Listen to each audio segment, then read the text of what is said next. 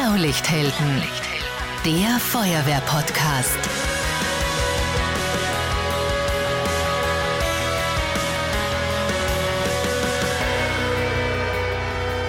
Diese Folge wird präsentiert von Raiffeisen Niederösterreich. Wir macht's möglich.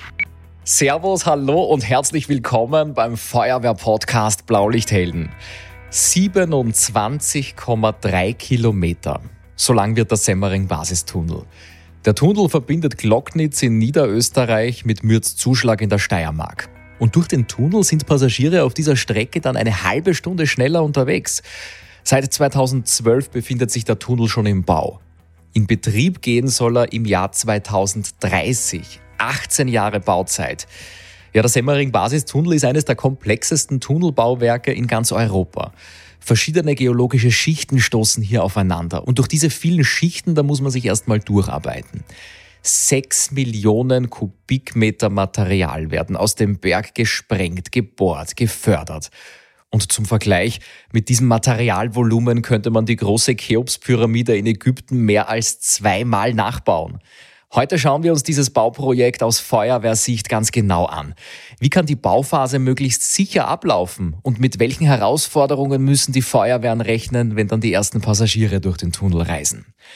Ich bin Marcel Kilic und bei mir zu Gast ist heute Bezirksfeuerwehrkommandant aus Neunkirchen, Landesfeuerwehrrat Josef Huber. Herzlich willkommen. Herzlich willkommen.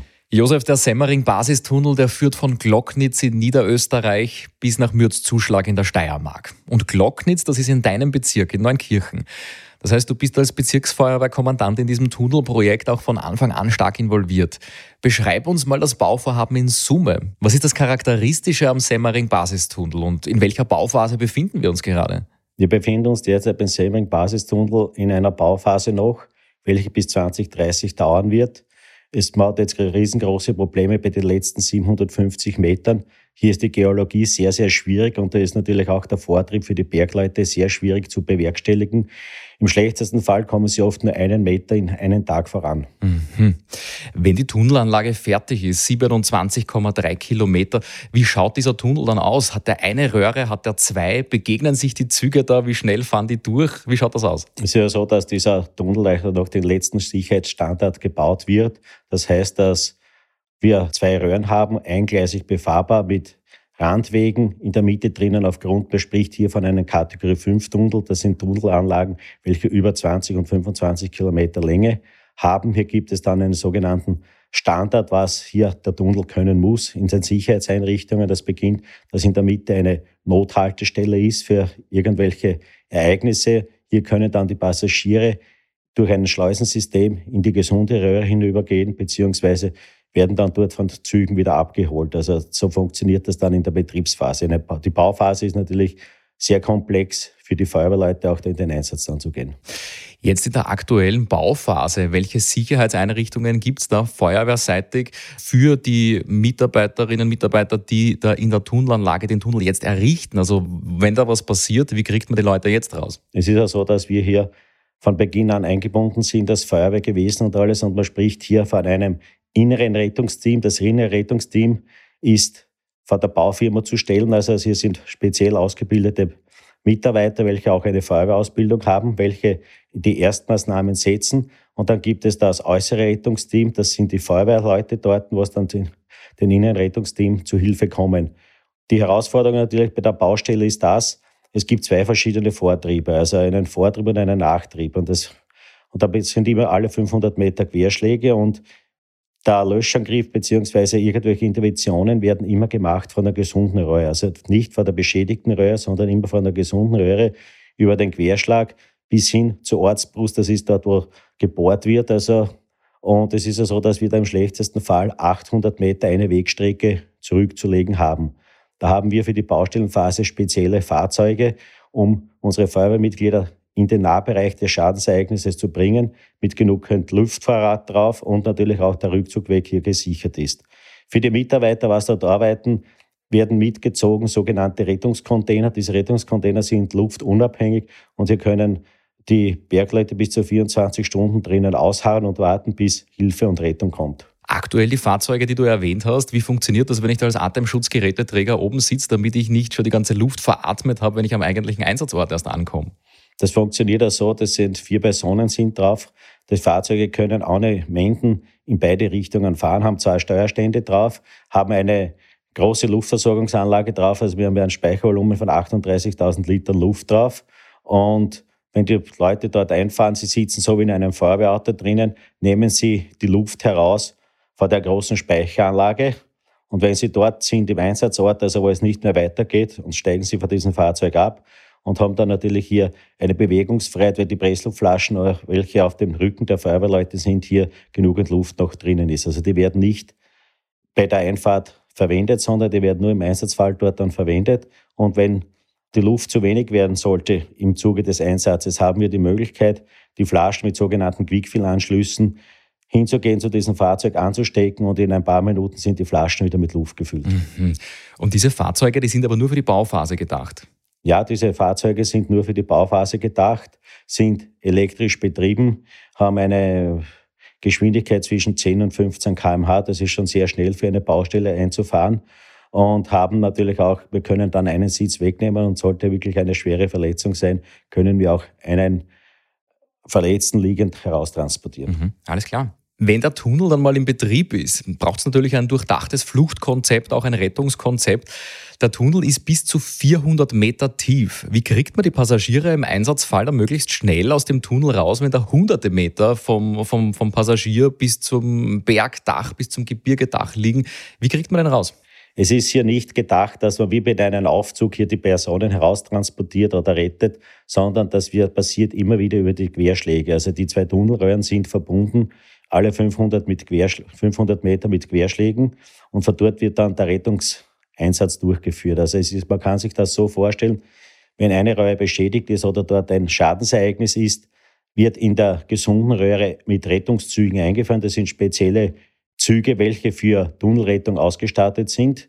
Und die fahren bis zu diesem Querschlag, wo halt das Schadensereignis ist. Von dort steigen dann die Einsatzkräfte aus, gehen über den Querschlag hinüber und setzen dort die Maßnahmen, was notwendig sind. Und so werden auch die Personen auch herausgeholt. Also entweder bei der Nothaltestelle steigen dann in einen Ersatzzug um und der ist circa in der Mitte der Notbahnhof und können dann rausfahren. Das heißt, der Ein- und Ausstieg in den Tunnel selbst, der ist immer am Anfang und am Ende der Röhre oder gibt es dazwischen auch noch Einstiegsstellen? Es gibt alle 500 Meter einen sogenannten Querschlag. Also es ist alle 500 Meter ein Querschlag und in der Mitte des Tunnels ist ein sogenannter Notbahnhof. Das heißt, dass dort ein doppelter Railjet stehen bleiben kann, also wo im schlechtesten Fall 800 Personen drinnen sind. Mhm. Und es ist das ganze Konzept immer wieder aufgebaut, also auf die sogenannte Selbstrettung. Das bedeutet, dass sich die Personen aufgrund der Situation, seitlich gibt es einen Gehweg, einen sogenannten Fluchtweg, also einen Gehweg bis zum nächsten Querschlag, die was gehfähig sind, hier ohne weiteres gehen können und die sogenannte Personenselbstrettung durchgeführt wird.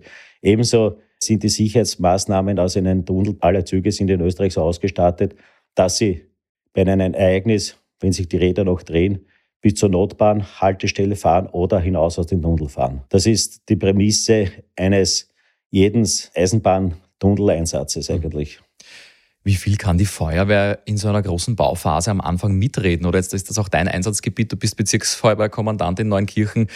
Wie sehr kannst du dich einbringen in dieses Bauvorhaben? Ich habe da eigentlich eine doppelte Rolle, nicht nur, dass ich der Bezirksfeuerwehrkommandant bin, sondern ich vertrete auch von Seiten des Landesfeuerverbandes die sämtliche Tunnelanlagen. Also ich bin der Vorsitzende hier der Verkehrswege und unterirdischen Verkehrsanlagen und das fällt natürlich auch in mein Fachgebiet hinein das ist faktisch, kann man sagen, doppelt gemoppelt, kann man mhm. sagen. Also mhm. Bezirkskommandant und diese Tätigkeit, also wir haben nicht nur in den Semmering-Tunnel, wir haben auch andere Tunnelanlagen in Niederösterreich auch, zum Beispiel auf der Weststrecke sind sehr viele Tunnelanlagen auch und die bedarf auch natürlich der entsprechenden Ausbildung unserer Feuerwehrmitglieder. Mhm. Hier sind wir gerade dabei, sogenannte Tunnellehrgänge neu auf die Schiene zu bringen, auf die Reihe zu bringen und hier dann wirklich die Feuerwehrleute optimal auszubilden, welche dann in den Tunneleinsatz gehen sollen.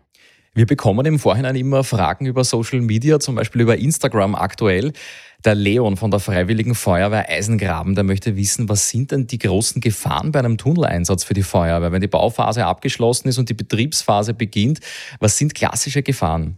Ja, es ist einmal so, die Gefahren ist einmal, dass das Bauwerk unter Tage ist. Also, und hier sicherlich eine andere Taktik anzuwenden ist. Man braucht immer einen sicheren Rückzugsweg, einen sicheren Bereich für die Feuerwehrmitglieder, für die Einsatzkräfte. Ebenso muss man natürlich sehr genau das Ganze ausrechnen mit der Eindringtiefe. Das bedeutet, wir haben unsere Langzeitpressluftatmer am Rücken und die haben natürlich eine entsprechend eingeschränkte Einsatzdauer. Man muss das Luftmanagement richtig festlegen. Dadurch haben wir diese speziellen Rettungszüge, welche auch ausgestattet sind, solche Tunnelanlagen zu betreuen. Also hier hat die ÖBB ein sehr großes Investment gemacht. Also das sind Rettungszüge der modernsten Generation, welche gerade im Bau sind.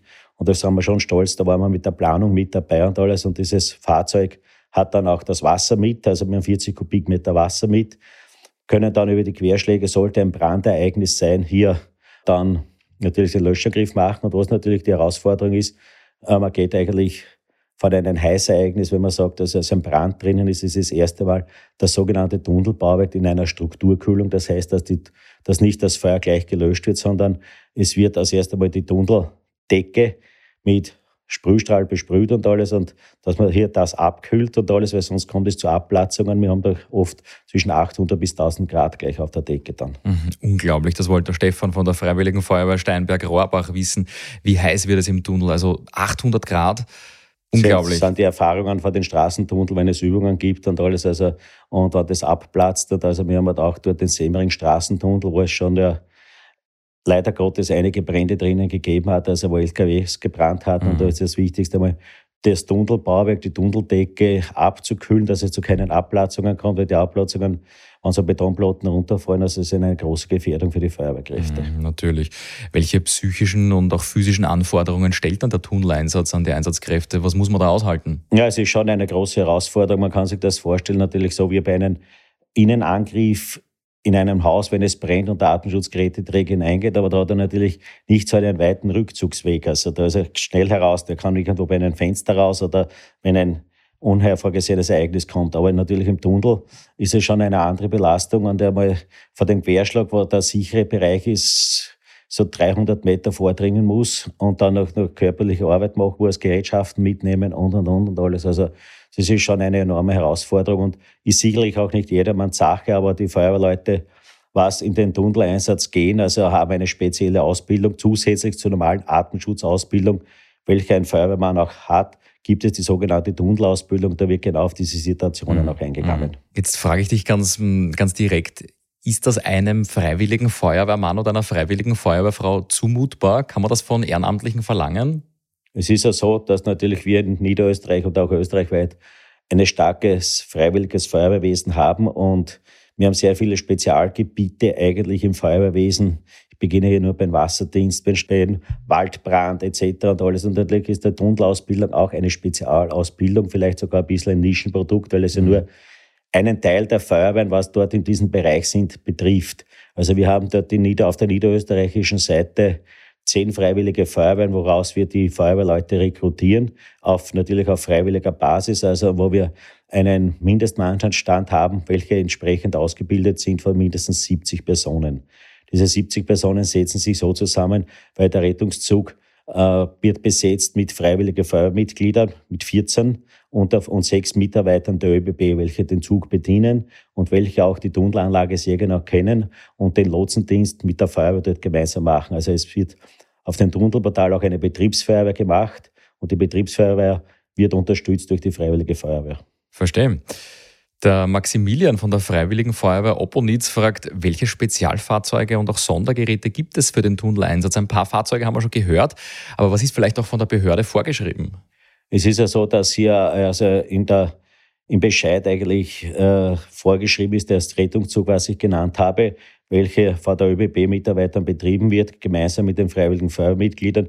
Wir haben hier auch keine befahrbares Mattengleis, also dass man mit Feuerwehrfahrzeugen in den Tunnel einfährt, sondern wir haben wirklich hier diesen Rettungszug, was alle Stückeln spült, da wird aufgesessen, es kommt, das Gerätschaften sind teilweise auf den Zug, teilweise werden sie verlastet darauf und fahren dann mit ein. Also, dass man jetzt sagt, man fährt ein Feuerwehrfahrzeug hinein in den Tunnel, ist hier nicht der Fall. Also, das wird mit dem Rettungszug gemacht. Natürlich werden die Tunnelportale mit Fahrzeugen oder besetzt, beziehungsweise in Glocknitz ist es ja so, dass es einen großen Service- und Anlagencenter gibt für dieses Tunnelbauwerk, wo dieser Zug ständig betriebsbereit steht. Der wird ja auch für andere Servicearbeiten auch verwendet. Das kann man sich vorstellen, das Rettungszug ist wie eine rollende Werkstätte. Mhm. Zusätzlich natürlich mit einer Feuerlöschanlage drauf mit 40 Kubikmeter Wasser. Und das funktioniert dann schon sehr gut. Mhm. Das heißt, Einsatzfahrzeuge speziell für den Semmering-Basistunnel müssen die Feuerwehr nicht anschaffen? Nein, es ist ja so, wenn man da eine Anschaffung macht, wird das in Abstimmung mit der ÖBB gemacht. Und es ist ja so, dass natürlich zusätzliche Fahrzeuge benötigt werden. Es werden zum Beispiel Logistikfahrzeuge benötigt, damit wir das Equipment auf den Rettungszug verlasten können, dass das hingebracht wird. Das sind handelsübliche 16 Tonnen LKW, wo eine Ladebordwand drauf ist, wo die Rollcontainer verladen werden, dann zu dem Zug hingebracht werden, dort rasch verladen werden können. Ebenso brauche ich ja eine Fülleinrichtung für unsere Atemschutzflaschen. Es gibt dann dazu noch ein äh, Fahrzeug mit äh, einem großen Atemluftcontainer, um damit man auch hier die Füllanlage mit Kompressoranlagen drauf, damit man rasch auch die Pressluftflasche wieder einsatzbereit machen kann, weil es wird mindestens, kommt je nach Schadensereignis an, äh, die 14 Kameraden plus den sechs ÖBB-Mitarbeitern der Betriebsfeuerwehr können ja nicht ständig drinnen arbeiten. Dadurch hier eine Personalreserve mit Faktor 5. Also 20 mal 5 ist immer das mhm. Um und Auf vor dem Ganzen. Und dann gibt es natürlich noch ein Einsatzleitfahrzeug, weil jedes, jeder Einsatz muss ja geleitet auch werden, also wo alle Fäden dann zusammenrennen. Das ist aber heraus der Feuerwehreinsatzleiter mit der ÖBB-Einsatzleiter und es, wir haben da auch eine eigene Einsatzleitzentrale in den Anlagen-Service-Center-Gebäude dann. Hm. Wer ist denn der Einsatzleiter? Auf ÖBB-Anlagen ist es immer ein ÖBB-Mitarbeiter. Es gibt eigens geschulte ÖBB-Einsatzleiter, welche das Tunnelbauwerk auf der einen Seite mal sehr gut kennen. Das ist dort der Betriebsfeuerwehrkommandant. Und in weiterer Folge natürlich auch das fachliche Input bringen dann die freiwilligen Feuerwehrleute dazu.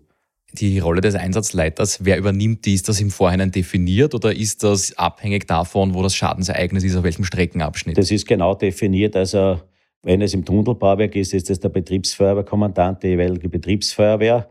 Äh, der was auch die gleiche Sprache spricht wie der Feuerwehreinsatzleiter und der Feuerwehreinsatzleiter führt seine Einsatzkräfte und das natürlich, da greift eines in das andere, man stimmt sich ab und funktioniert im Großen und Ganzen sehr gut, denn vier Augen sehen mehr wie zwei und das hat immer sich in den letzten Jahren sehr gut bewährt. Mhm. Und eine gute Ausbildung schadet auch nicht, dass man mehr sieht. Wie funktioniert die Tunnelausbildung genau? Du hast es am Anfang schon angeschnitten, aber äh, wie schaut diese Ausbildung im Detail aus, die ich da absolvieren müsste? Die Tunnelausbildung beginnt dann also im Bereich der normalen Atemschutzausbildung, wenn diese in der Feuerwehr abgeschlossen ist, gibt es sogenannte Tunnellehrgänge. Also wir führen solche im Bezirk selbst durch, also wo speziell auf Suchtechniken, Löschtechniken in den Tunnelanlagen darauf hingewiesen wird, dann gibt es hier dazu eine spezielle Ausrichtung. Wir haben nicht nur diese Langzeitpressluftatmen, wir haben dann Schleifkorbtragen mit Rädern, wir haben Suchstöcke, wo man rasch dann Reisezugwaggons absuchen können, weil die Leute können ja unterm Zug auch wo seitlich sehen oder sich verstecken. Also das ist alles hier, wird hier alles gelernt und alles und natürlich auch das Luftmanagement, dass er weiß genau, okay, das kann er machen, das nicht und alles. Also so weit kann er rein mit der Eindringtiefe. Da gibt es einige Parameter, wo es zu berücksichtigen sind. Das ist einmal die, die sogenannte Praxisausbildung, sage ich, im Kaltbereich und alles. Und dann gibt es weiterführend alle vier Jahre, das ist auch so vereinbart, also dass wir alle vier Jahre zu einer sogenannten speziellen äh, Ausbildungsstätte fahren, wo Heißausbildung durchgeführt wird. Also wo wirklich äh, Reisezugwaggon mit Attrappen beflammt werden können, also wo man die anzünden kann, also mit Gasbefeuerung hier sind und die können die Feuerwehrleute jetzt dann wirklich üben, die Strukturkühlung. Sie können äh, löschen, also alles da haben wir, da gibt es, also derzeit haben wir am Zentrum am Berg in, in der Steiermark am Erzberg ein Ausbildungszentrum, was derzeit aber nur für die Straßentunnel ist. Dort ist zwar eins zu eins der Kram- und Semmering-Tunnel bereits auch gebaut, aber hier können wir nur die Kaltereignisse üben. Also wir können das verdunkeln dort, wir können die Reisezugwaggon durchgehen und alles, aber wir haben dort noch keine Befeuerungsanlage. Unsere Leute, was hier sind mit Multiplikatorenausbildung, die haben die IFA in der Schweiz besucht, also in Balstal. Das ist, kann man sagen, eine weltweit die anerkannte Tunnelausbildungsstätte, was es gibt wo wirklich sämtliche Szenarien dargestellt werden können. Und Die Leute sind dort, kommen sehr dran, was dort sind. Die sind eine Woche dort. Also das ist wirklich die höchste Spezialausbildung, was wir derzeit anbieten können. Und auch hier wird wieder zurückgegriffen auf diese Ausbildung. Gleich geht's weiter. Wir sind in ein paar Sekunden wieder zurück. Entgeltliche Einschaltung kommen. In Kürze startet die 112 Rescue. Das ist die Fachmesse für Brandschutz, Rettungswesen, Katastrophen und Bevölkerungsschutz. Blaulichthelden ist mit am Start und Medienpartner. Und ich darf das gesamte Programm auf der Mainstage moderieren. Vier Tage lang. Es geht um die Zukunft des Katastrophenschutzes, um die Tage der Sicherheitsforschung und um das Symposium zu Extremwetterereignissen. Es gibt viel Know-how und fachlichen Input und Ihr erlebt die neuesten Innovationen auch live und aus nächster Nähe. Robotik am Boden und in der Luft. Und natürlich Produkte von rund 270 Unternehmen und Startups. Die 112 Rescue läuft von 5. bis 8. Juni am Messegelände Dortmund. Und das Beste, ihr bekommt sogar ein gratis Tagesticket mit dem Code 112 Rescue. Alle Infos findet ihr unter www.112rescue.de. Ich freue mich, wenn wir uns dort sehen. Ende. Jetzt haben wir Ausrüstung, wir haben die Feuerwehrleute mit einer passenden Ausbildung. Wo kommt das Löschwasser her? Das Löschwasser ist ja so, dass es hier so gemacht wird, dass das mit den Tunnelrettungszügen hineingebracht wird. Dieser Rettungszug muss man sich vorstellen, der ist ca. 200 Meter lang und hat im Bereich in der Mitte drinnen eine, eine große Wasser, Wasserwaggon, also der was auch durchgehend zu begehen ist. Also da sind 40 Kubikmeter Wasser drin, dann ist die, die Löschanlage drauf und alles. Und da kann man dann, dass man in die Beschädigere das Wasser bringt, ist bei jedem Querschlag eine sogenannte leere Steigleitung. Also man küppelt auf der einen Seite an den Schlauch und auf der drüben Seite auch und alles und man pumpt dann das Wasser dorthin. Und dass man da genug Wasser hat und alles, also das sind die Vorgaben, dass wir für 105 Minuten 90 Kubikmeter, also 105 Kubikmeter brauchen. Auch das geht sich aus, also weil sobald ein Ereignis ist, werden fahren zwei Züge ein. Also wir haben einmal um die 90 Kubikmeter Wasser schon mit. Aufgrund der Löschtechnik, was wir haben Käfs drinnen in diesen äh, Rettungszügen, brauche ich weniger Löschmeister, Löschwasser. Damit kann man das Ganze kompensieren, dass wir wieder auf die behördlichen Vorgaben vor die 105 Kubikmeter kommen. Sehr spannendes Konzept. Unterscheidet sich das also im Wesentlichen auch von den anderen Tunnelanlagen in, in, in, Österreich? Du hast gesagt, das ist State of the Art, das ist die modernste Tunnelbauweise. Wie läuft das in anderen Tunnelanlagen meistens ab? In den Bestandsanlagen ist es ja so, da zum Beispiel, wenn ich die in Niederösterreich die Weststrecke hernehme und östlich von St. Pölten sind die Tunnelanlagen bis zum Wienerwaldtunnel herunten bis zur Weichenhalle, die sind mit sogenannten Mattengleisen ausgelegt. Das bedeutet, dass man hier mit Tunnelrüstlöschfahrzeugen einfahren kann. Also die sind befahrbar, diese Tunnelanlagen. Da kann man mit Feuerwehrfahrzeugen einfahren, braucht man nicht unbedingt den Rettungszug. Westlich von St. Pölten sind die Tunnelanlagen, das war das erste Stück, was er gebaut worden ist. Hier sind wir nicht befahrbar. Hier ist es ein handelsübliches, also normales Gleis, was halt übrig liegt und alles mit einer, mit in einem Schotterbett. Das ist natürlich nicht befahrbar. Und hier kommen jetzt dann äh, ebenfalls solche Rettungszüge zum Einsatz. Also da wird eine in St. Pölten, eine in St. Valentin und eine in Amstetten stationiert.